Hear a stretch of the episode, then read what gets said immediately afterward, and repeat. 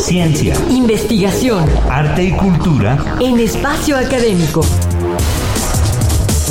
Una producción de la Asociación Autónoma del Personal Académico de la UNAM para Radio UNAM. Hola, somos Ernesto Medina y Sabrina Gómez Madrid, quienes los recibimos en esta tercera cápsula de la serie Desarrollo Científico y Tecnológico ante el COVID. Ahora para hablar acerca de los valores, sistemas técnicos y COVID con el académico e investigador doctor Rolando Bernal Pérez, a quien saludamos con mucho gusto. Bienvenido, doctor. Gracias, un gusto estar aquí. Hola Sabrina, hola Ernesto, hola al auditorio de Espacio Académico.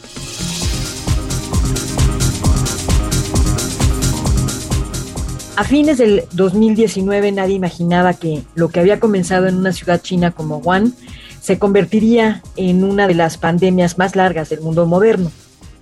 Por ello, uno de los desarrollos más sobresalientes de los últimos meses ha sido el de las vacunas contra el COVID-19, en las que intervinieron fondos públicos y privados, pero con una serie de intereses que van más allá de la salud. Para entender todo lo que ello implica, nos gustaría, doctor Bernal, comenzar por preguntar qué es un sistema técnico y por qué se podría considerar a este proceso de las vacunas como tal? Un sistema técnico es un conjunto de elementos materiales, pero también sociales, y que se agregan además con factores económicos y con la disponibilidad de recursos para ofrecer una solución a, una necesidad o para lograr un efecto deseado. En este sentido, las vacunas son un sistema técnico, por cierto, bastante complejo, pues en su obtención están implicadas un montón de prácticas sociales como los procesos de vigilancia, los procesos de, prevalidación de las vacunas, con lo que se llaman pruebas preclínicas y las pruebas clínicas, y además con todo un sistema de entrega de las vacunas que implican muchísimos elementos para poder producir las vacunas, poderlas entregar y poderlas aplicar y luego vigilar todos los efectos que pueden tener estas vacunas.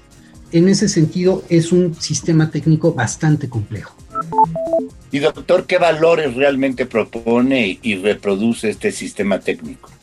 Esa es una pregunta nuevamente compleja porque al ser un sistema técnico que tiene muchos componentes y que ha interactuado con diferentes sociedades a lo largo de todo el mundo, tiene muchos valores diferentes. Podemos dividirlos entre los fines y los medios.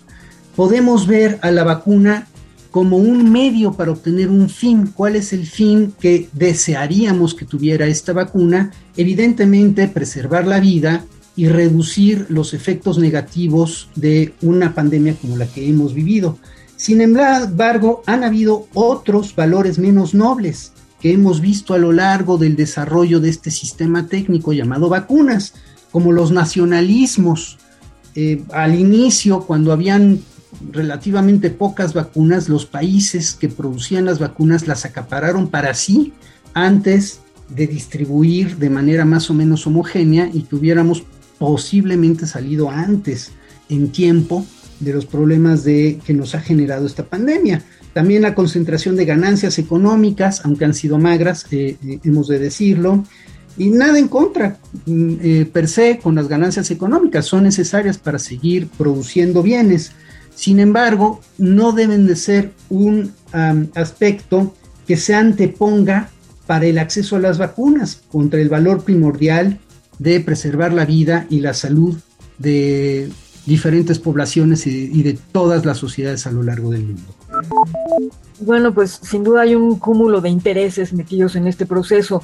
¿Cómo optar o cómo desarrollar los valores humanistas para el bien común y la salud de todos, doctor? Ahí tenemos que proponer sistemas para poder evaluar estos valores humanistas y, y ponernos de acuerdo. Por ejemplo, un buen intento eh, fue lo que trataron de hacer desde la Organización Mundial de la Salud con el mecanismo COVAX, que era un mecanismo tendiente a distribuir de manera más homogénea, más equitativa, las vacunas a lo largo del mundo, también con una lógica de terminar antes con la pandemia, de evitar mutaciones que fueran eh, más perjudiciales o más agresivas del propio virus, Y este tipo de mecanismos que tenemos que empezar a abrazar desde una gobernanza mundial por el bien de toda la sociedad. Ahí podríamos retomar las tesis de los años 70, por ejemplo, autores como Iván Illich, hablando de la sociedad convivencial.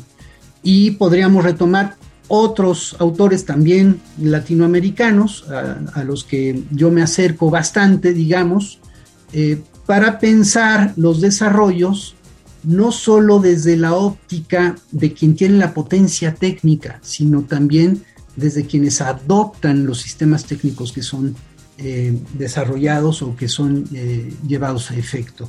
En este sentido tenemos que aprender a dialogar entre sociedades en equidad de diálogo. Y eso es algo que es una tarea todavía pendiente.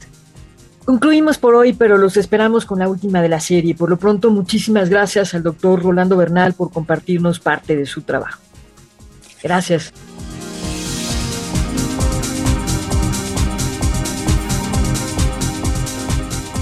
Ernesto Medina y Sabrina Gómez Madrid, les agradecemos e invitamos a contactarnos por correo electrónico espacio académico apaunam.com.mx y a buscar la página www.apaunam.org.mx para escuchar nuestros podcasts.